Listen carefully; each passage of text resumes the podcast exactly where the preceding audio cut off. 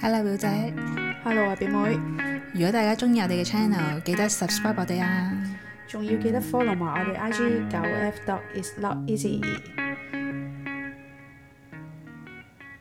你咧咪有好多外國嘅朋友嘅，外國住嘅朋友定唔係外係國？真係外國籍嘅朋友，佢哋咧有冇試過一啲香港嘅食物，然後覺得 咦點解你哋會食㗎咁樣嗰啲？嗯，等我諗下先。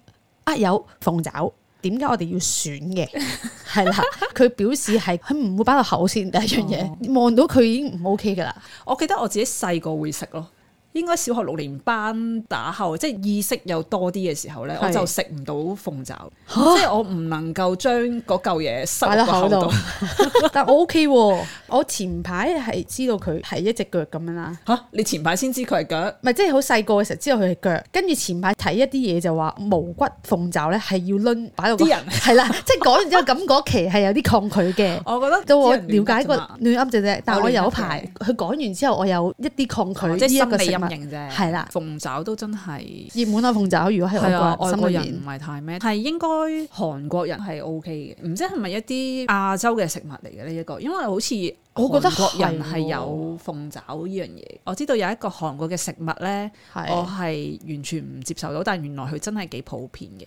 蛹啊，即係即係好似蟲嘅咦卵我知知嘅知咁樣，你你有冇啊！我好似有印象睇嗰啲綜藝節目，好似有見係啊過，睇一個 YouTuber 咧，佢係普通韓國嘅家庭嚟嘅，即係食得好開心，覺得好味咁。係咪就咁炸嚟食㗎？好似罐頭咧都有得賣噶，哇即係真係好普遍嘅一個食物咯，哦話係好高蛋白質嘅。哦，我另外一嚟諗到應該係臭豆腐，係啊，臭豆腐我都唔食，佢會覺得有啲因為臭真。係好臭喎。係啦，佢會願意擺入口先。鳳爪係、哦因為佢形係啊狀啦已，經唔 OK 啦。已經唔 OK，係但臭豆腐佢願意擺入口是，但係唔 OK 㗎嗰個味道佢。臭豆腐咧，我係一直以嚟都冇食嘅，因為真係好臭。去到有一年係唔知邊個要走，即係嗰啲 farewell dinner 咁樣啦係，跟住就去咗間餐廳，就有人叫咗臭豆腐。咁佢嗰個臭豆腐其實已經唔算係好臭㗎，嗯你都知道喺餐廳裏面買得嘅。跟住我就試咗啦，即係個味道聞落去都係有陣屎味咁樣， 咁都食咗啦。係啊食落去係冇屎味嘅，但係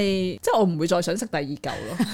我估自己係唔能夠去食旺角嗰啲嘅臭豆腐。其實咧，你有冇發覺咧？呢啲咁嘅食物咧，我唔知係咪抹黑啦，但係我係有聽過，譬如臭豆腐喺一條渠度醃㗎啦，然抹之後黑就咯其實係啦，跟住我就因為其實係發呃酵嘅味道嚟啫。係咁，我就呃我又有啲誒呃啲無知嘅人 咯。外國人係唔接受田雞，我點解我都唔接連啊受㗎韓國人都唔接受嘅我田雞。唔得㗎，你都唔得啊？我唔得啊！田雞我係好中意食嘅喎。咦大個就冇乜機會食啦，但係細個嘅時候呢，因為田雞好有營養，咁、哦所以呢係會有整田雞飯嘅。我記得我係攣過佢隻腳嘅，呃好有彈性。 你有冇見過佢生存緊嘅時候先？冇冇見佢生哦，存咁你見你見下佢生存緊因嘅時為候，我可能你已經就唔有食好耐啦冇食過啦，又係我媽係有煲過田雞粥嘅，田雞粥好味㗎，係啦，好食，但係我係見過佢個原狀，即係生存緊嘅時候，我就接受唔到。我哦咁牛夠有生存緊嘅時候，唔係，但係嗰隻只蛙類我我唔 OK，即係嗰哦只跳跳跳嗰個喎，同埋我媽係買啲生嘅翻嚟湯咁樣類自似。己生湯啊，以前細個好似見過一次，但係我如果有，我冇抗拒佢咯，啊嗯即係我都會想食翻個味道，因為個味道真係好好味。泥鯭粥咧咁。泥鯭粥梗係 OK 啦，嗱，泥鯭粥食屎嘅喎，泥鯭，因為我爸即係漁民嚟啊嘛，佢成日都話吓，你中意食泥鯭，我都中意食泥鯭，跟住佢就每次喺個飯局張台嗰度，泥鯭食屎嘅喎咁樣。唔使咁執着於佢食啲咩。佢講笑啫，但係我覺得好笑。但係呢個係誒泥鯭粥我食嘅，好味啊！佢個味道係特別唔同。係，啊，跟住仲有外國人係唔中意皮蛋，佢哋見到黑掹掹皮一蛋嚿又嘢，會係接受唔到咯。哦，即係正如墨魚意粉咁樣，墨魚麵咁樣。墨魚意粉又大家又接受到喎，冇咩人抗拒喎。如果有得揀，我會食白汁咯，我唔會食黑色嘅汁咯。我純粹係因為食嘅時候唔方便啊，係啦，而唔想啫，即係會食完成個同埋嘴成唔係嘴咁簡單，係成個牙都係 牙罅都係黑色嘅。不過皮蛋咧，我係細個都會食嘅，但係哦咧唔知點解，可能有啲皮蛋係食落去嘅時候有陣酸味嘅。嗯但係佢唔係壞咗嘅喎，我就唔中意食嗰一個味道嘅皮蛋咯，係啦。唔係壞咗，你肯 定佢唔係壞咗嘅皮蛋，唔係壞咗一隻酸咗嘅蛋，但係佢嗰隻酸又唔係話，又唔係話酸到係縮縮地嗰啲。啊啦，又唔係嗰只，唔知點解有陣酸味。不過都好少食啦，又係。跟住仲有係豬大腸，我啲外國朋友 OK，哦，橙色嗰啲啊，你講緊。係炸好咗，好香，好香脆喂咧。咁豬大腸都係屎嚟噶，裏面 啊譬如車仔麵咪有豬大腸嘅啊，佢哋唔 OK 嗰只豬大腸，但係佢 OK 炸，然後落芥末食嗰啲點解炸嘅豬大腸。誒、車仔麵嗰啲咪係嗰啲橙色淋白白咁啊，誒呃炸嗰啲就係橙色嘅，脆脆地炸到好煙韌，好好食嘅。咁車仔面嗰只車仔麵嗰啲係老嗰啲咯，咁有咩分別啊？佢覺得食到有屎味內 內臟嘅味道喂，。其實好似樣樣都關屎事係咯嘅，臭豆咁又腐有關屎係事咯，即係大家最怕食屎 咪嘅。其實因為豬大腸咧，我係細個係冇食過嘅，嗯但係已經抗拒啦。我係應該食過兩次內臟嘅，有一次咧就係同你去台灣食咩麵線啊，誒呃亞中麵亞線中麵線。嗯係亞中麵咁線，咪其實係內臟嘅，都係豬大腸啊跟住嗰啲我嘢係之前一直都冇食過亞中麵線噶嘛，係咁但係佢哋食咁我就哦，咁我就食一啖啦。係我係覺得好難食嘅，因為有陣內臟味啊，啊係啊，佢嗰個味道係好重，係咪啊？係啊，就係應該有啲人係好中意呢陣內臟味咯。如果唔係點會咁出名？跟住第二次食內臟咧，就係誒食韓燒，係咪都係同我食啊？係上咪次豬係啊，同我有你啊燒啊，我有嗌豬大腸燒啊，豬大腸有啲唔同嘅，哦，燒完係脆係啊係啊啦，同埋總之又唔係橙色啊。係啊係啊，跟住我就食咗，覺得誒、欸原來都幾好味係喎啊咁樣，即係我喺韓燒食豬腸我係接受嘅，但我就食唔到亞中麵線啊嗰啲咁嘅豬腸同埋就食唔到車仔麵誒得唔得？橙色嗰啲咯，我唔會食，唔即係都唔會揀佢啊會嘛。揀。咁豬皮咧，而家都唔食咯，以前因為食咧係啊，有以前毛細個食係啊，而家見嗰啲到咧幾次有毛係啊啊，我就覺得接受唔到自己食毛 嘅，以前啦，良心豬即係車仔麵咧，啲豬皮咧係真係冇晒啲毛噶，係咪關於個來源事唔啊？係個來源翻到嚟佢都要搣噶。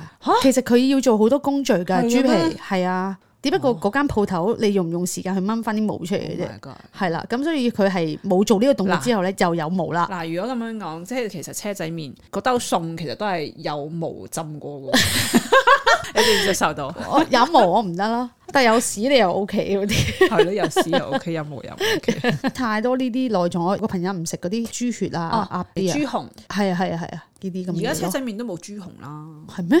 我以前細個食豬紅㗎，但係我冇特登要嗌呢個餸嚟食，所以我唔知道。哦。我以前小學食豬紅㗎，跟住知道佢係血之後就唔食。人好難搞啊，係啊豬真係又好唔難食，你諗清 楚。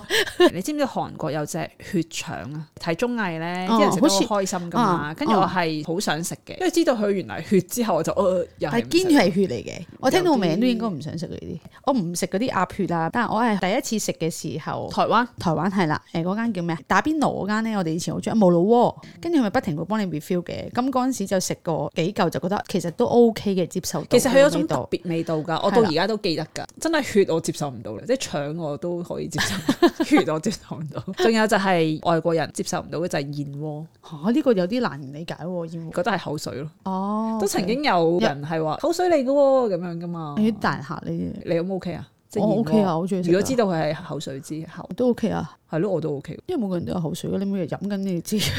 燕子嘅口水能夠做到燕窩，你唔覺得好神奇咪咩？係咯件事 咁而家即係俾你揀，你揀血定揀屎？大腸，我真係接受唔到血㗎 血嘅感覺，真係聯想到佢係血嘅時候，即係內心嗰種抗拒，即係唔係個味蕾抗拒，係係係，哦，內心有咁係真係抗拒唔得啦，咁啊，因為你本身內心，你如果味蕾你都可以克服佢，想係啦試啊試係下，OK，其實依家咩味道？講得再 deep 啲咧就唔想食啦。牛柏葉咧，牛柏葉我 OK 嘅，其實係胃裡面嗰啲係咪嗰啲一塊塊嗰啲係啊係啊？黑色牛柏葉你食唔食啊？我又冇理佢個顏色喎。我唔係話超中意啦，又係車仔麵我唔會自己叫嘅。咁嗯但係可能打邊爐有人嗌咗嘅，我會食一嚿。唔知大家知唔知牛柏葉白色係因為佢漂完啊嘛，原生嘅時候係黑色噶嘛。嗯有一次去打邊爐咧，嗰間嘢係專門話啊，我哋啲牛柏葉咧就冇漂過嘅，就係、黑色嘅咁。嚟到嘅時候個感覺已經唔好啦，望埋佢感覺，就算係同樣嘅味道，都覺得爭即係啲。視覺係真係都係啊，好得係啊意好緊要嘅一樣嘢。會唔會係因為白色打入你個腦度太耐咧？我你接可能受唔係到真佢係黑色，哎但係都皮蛋你又接受到佢係黑色。係咪第一印象好緊要第一咧？印象係啊，第一印象好緊要。 另外一個呢，我都估唔到呢個原來外國人係會抗拒，就係、沙爹牛肉麵。嚇原來有啲人覺得呢，沙爹牛肉嗰個外形好似屎啊！又係屎，全部都離唔開屎。個個都好驚食 屎。我哋飲涼茶嘛，外國人唔飲涼茶。有一哦次咧買嗰啲涼茶咧係似尿嘅顏色嘅，佢真係唔得啊！如果咁樣講起，係啊，咁啤酒都係咁啦，啤酒都有少少似。其其實啤酒仲似啦，有泡添係啊，你咯屙出嚟。嚇你又好啊， 誒、啤酒又唔厭佢係料。係咯但係我接受唔到一個外國嘅食物，咩啊？法國嘅芝士係去佢屋企住啊嘛。嗰次去英國，咁佢爸嗯爸英誒法國人嚟嘅，係好熱情咁樣切，哇！呢嚿芝士擺咗幾耐㗎啦，即係切出嚟一片片，聞到已經，哇哦，係臭腳，我哋焗咗一日嘅臭腳味啦。但佢阿爸係好好咁嘗試呢嚿嘢。好貴㗎，好貴㗎，一片即係佢用嗰個唔知芝士刨啊，出嚟，係啊，會唔會食咗落去會好啲？即係好似臭豆腐咁樣，食咗落去其實就唔係臭腳。我唔覺得咯。我哋四個人啦，三個香港人同埋一個我 friend 係即係外國人啦。我哋推翻俾佢食，哦不如你食晒佢，叫你爸爸唔好再切我哋，真係唔食好臭啊！好啊，唔知大家會唔會都有一啲接受唔到嘅，即係所謂暗黑料理，都可以留言俾我哋 I G 九 F dot is not easy。多謝大家收聽，拜拜拜。